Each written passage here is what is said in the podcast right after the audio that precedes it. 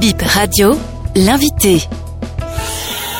Je suis enseignant au département des lettres modernes de l'université d'Abomey Calavi. Je suis membre du comité d'organisation du colloque international et pluridisciplinaire organisé par le projet Afri-Uni ERC en partenariat avec l'université d'Abomey Calavi sur le thème Université et étudiants en Afrique, dynamique, discours et représentation. Quel est l'intérêt de ce colloque? L'intérêt de ce colloque, c'est de considérer les acteurs que constituent les étudiants dans chaque champ universitaire comme un objet d'investigation scientifique en tant que ces étudiants constituent un énorme potentiel d'initiative et d'action. Quelle est la durée du colloque et quelles sont les activités prévues? Le colloque euh, est prévu pour se dérouler sur trois jours du 11 au 13 janvier 2024 sur le campus universitaire d'Abomey Calavi. Et il y a plusieurs activités qui sont prévues pour ce colloque-là. Après la cérémonie d'ouverture va être lancée précisément par une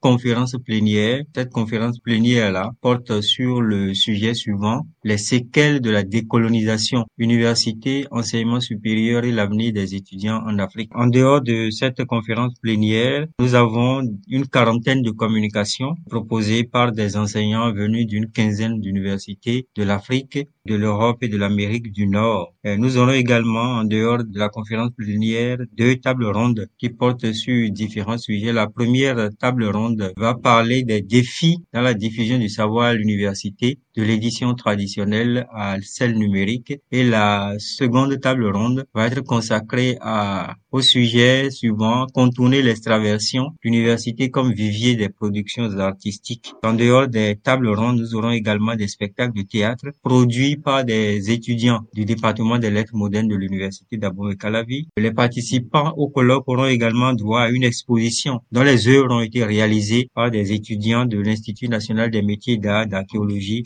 de la culture. Voilà donc le menu des activités qui sont prévues et planifiées dans le cadre de ce colloque-là. Qui sont les participants de ce colloque? Les participants sont de différents horizons. Il y a des enseignants-chercheurs, il y a des professionnels de différentes disciplines artistiques et culturelles. Il y a bien entendu les responsables étudiants d'associations estudiantines à caractère syndical ou d'ensembles culturels et artistiques estudiantins. Et puis, il y a bien sûr les officiels qui vont s'ajouter, notamment dans le cadre de la cérémonie d'ouverture. Après le colloque, quelle sera la suite Ce colloque euh, va déboucher sur euh, la publication de l'essentiel des communications qui auront été présentées dans le cadre de ce colloque-là. Nous travaillerons bien entendu à publier les actes de ce colloque-là qui vont servir, les négociations sont assez avancées sur cet aspect-là, qui vont servir en même temps de texte fondateur d'une revue euh, scientifique internationale qui sera logée ici à l'université d'Abomey Calavi précisément au département des lettres modernes. Docteur Lidianaki